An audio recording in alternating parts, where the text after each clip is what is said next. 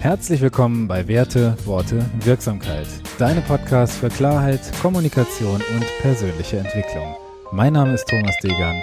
Schön, dass du heute dabei bist.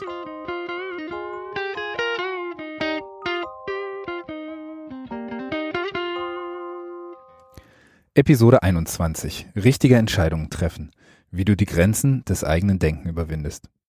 Warum genau dieser Titel? Vielleicht kennst du die Situation, in denen du vor einer Entscheidung stehst, die dir nicht leicht fällt, weil sich zwei scheinbar sehr gegensätzliche oder konträre Positionen gegenüberstehen. Und für genau solche Situationen möchte ich dir heute ein Modell aus dem systemischen Coaching mitgeben, das von Insa Sparrer und Matthias Wager von Kibet aus der indischen Tradition beziehungsweise aus der indischen Logik entwickelt wurde. Und diese Methode eignet sich besonders gut, wenn du verschiedene sehr gegensätzliche Positionen gegeneinander abwägen möchtest. Vielleicht geht es dir manchmal auch so. Mir jedenfalls passiert es häufig, dass ich eine Entscheidung, vor der ich stehe, manchmal etwas zu schnell treffe. Also aus dem Impuls heraus tendiere ich dazu, eine Antwort auf die Frage, die ich mir selbst oder die mir jemand stellt, ähm, einfach direkt zu geben und verbaue mir damit die Möglichkeit, richtige Entscheidungen zu treffen. Und es ist manchmal so, dass wir in dieser Welt, in der wir leben, vom dualistischen Prinzip geprägt sind. Das heißt, wir sehen Tag und Nacht, schwarz und weiß, gut und böse. Und diese Sichtweise, die kann einfach eingeschränkt sein. Ich glaube nämlich, dass es noch viel mehr als diese zwei Entscheidungsmöglichkeiten gibt. Was ich dir heute näher bringen möchte, ist das Modell des Tetralemma. Und das Tetralemma finde ich so spannend, weil eben nicht nur zwei Möglichkeiten gegeneinander abgewogen werden, sondern verschiedene Standpunkte in deine Entscheidungsfindung einbezogen werden können. Und ich hatte dir ja schon mal die sogenannten Wahrnehmungspositionen in den letzten Folgen gezeigt und angesprochen. Und bei den Wahrnehmungspositionen, da geht es um etwas Ähnliches, nämlich um die Wahrnehmung aus verschiedenen Positionen oder Standpunkten. Du kannst das Ganze auch Empathie oder Mitgefühl nennen. Jedenfalls gefällt mir das Tetralemma, weil es eine logische Abfolge von diesen verschiedenen Wahrnehmungspositionen ist. Und im Coaching-Prozess nehme ich gerne Bodenanker für diese verschiedenen Wahrnehmungspositionen, also kleine Babdeckelchen, die im Raum auf dem Boden für verschiedene Positionen oder Sichtweisen oder Standpunkte einfach verteilt werden. Das heißt, wenn du dir die Sache oder das Thema von einem anderen Standpunkt aus anschauen möchtest, dann beschriftest du diesen Bodenanker, also das Pappdeckelchen mit dem Namen dieser Wahrnehmungsposition, also beispielsweise dem Namen der anderen Person, deren Standpunkt du einbeziehen möchtest und legst ihn einfach auf den Boden. Und das immer in Beziehung zu der anderen Wahrnehmungsposition, also dir oder dem unbeteiligten Dritten.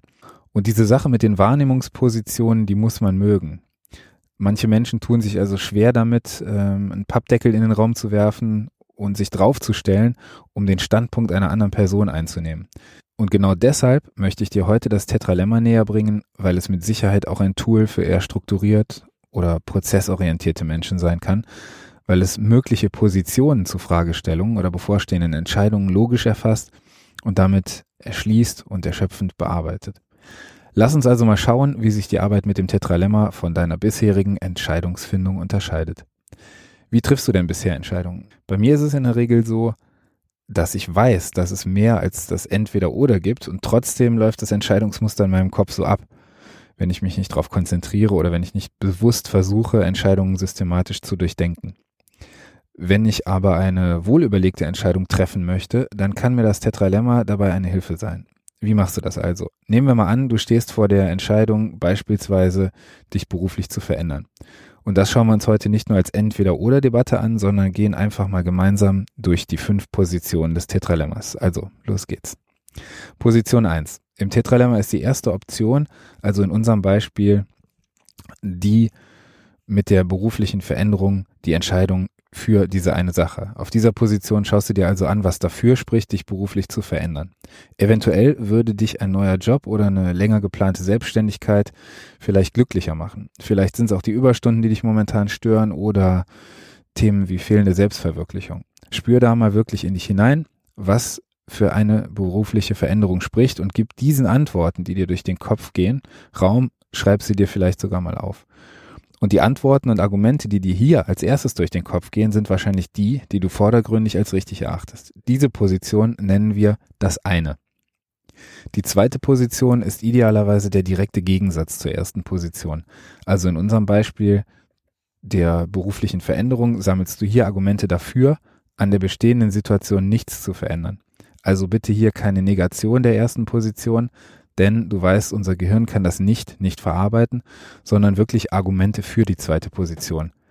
Beim Thema berufliche Veränderung könnte das zum Beispiel sein, dass dir das Gehalt im aktuellen Job wichtig ist, dass du ein schönes Büro hast, dass du einen schönen Firmenwagen hast, dass du dich mit deinen Kollegen wohlfühlst, dass der Weg zur Arbeit bequem oder nah ist. Es können aber auch Themen wie das Ansehen in deinem Umfeld und so weiter sein. Dieser andere Standpunkt sollte also eine echte Alternative zum ersten Standpunkt sein. Und diese zweite Position nennen wir das andere. Wenn du diesen vollständig erschlossen hast, dann lass uns mal weiter zur dritten Position gehen, die die ersten beiden Standpunkte schon um einen wichtigen Faktor erweitert, nämlich um den Kompromiss. Die dritte Position nennen wir beides. Hier kannst du dir die Frage stellen, ob du dich zum Beispiel überhaupt für eine der beiden vorherigen Positionen entscheiden musst. Also stell dir einfach mal die Frage, ob es wirklich nur das eine oder das andere sein muss.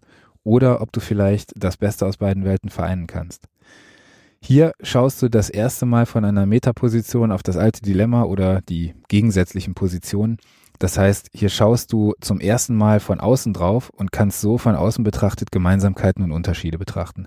Das bedeutet für deine Entscheidungsfindung, dass du das Thema mal in einen ganz neuen Rahmen setzt. Und das ist der zentrale Punkt, wenn es darum geht, dass du diesen Punkte irgendwann vielleicht in Einklang bringst.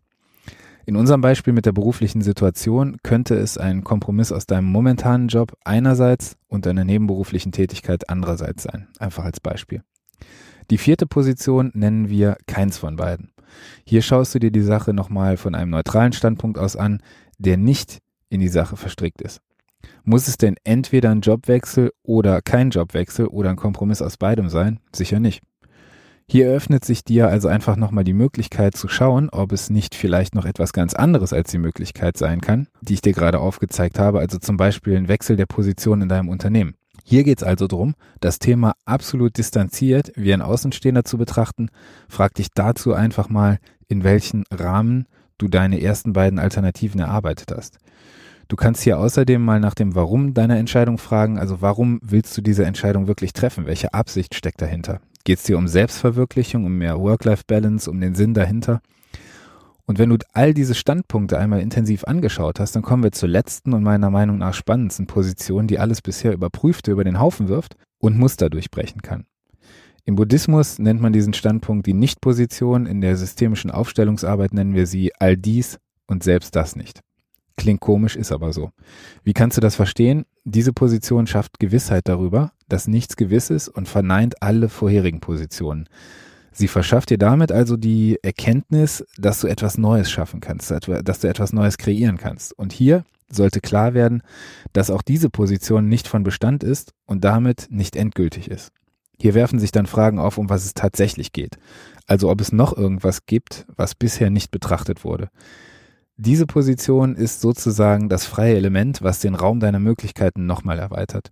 Und spätestens ab dieser Position hast du für die Thematik ganz neue Gesichtspunkte für dich gewonnen. Im Beispiel mit dem Jobwechsel kann es also um völlig neue Themen gehen, wie zum Beispiel den Wunsch nach einem kompletten beruflichen Tapetenwechsel oder den Wunsch, endlich mal etwas zu tun, was du vielleicht über Jahre hinweg einfach nicht getan hast, dich nicht getraut hast und es dir damit jetzt einfach mal selbst beweisen willst. Was bringt dir das Ganze? Für mich persönlich bietet das Tetralemma eine wunderbare Möglichkeit, komplexe Entscheidungen umfänglich zu durchdenken und eine durchdachte Entscheidung bietet dir im Leben einfach viel mehr Wahlmöglichkeiten und damit am Ende ein viel stärkeres Gefühl von Selbstwirksamkeit. Wenn ich dir mit dieser Folge einen Impuls geben konnte und du Lust hast, dich mal intensiver mit den Themen Klarheit, Kommunikation und persönliche Entwicklung zu beschäftigen, dann lade ich dich gerne in meine kostenlose Mastermind ein. In der Mastermind gibt es einmal in der Woche einen Live-Call und eine Community, in der du deine Fragen zu diesen Themen stellen kannst. Außerdem habe ich immer wieder spannende Vorträge und Live-Coachings von verschiedenen Menschen aus meinem Netzwerk dabei. Also schreib mir einfach unter mastermind.wertewortewirksamkeit.de. Du findest alle anderen Kontaktmöglichkeiten in den Shownotes. Ich danke dir für deine Zeit und freue mich auf die nächste Folge. Tschüss, mach's gut, dein Thomas. Vielen Dank, dass du heute wieder dabei warst. Ich freue mich auf die nächste Folge.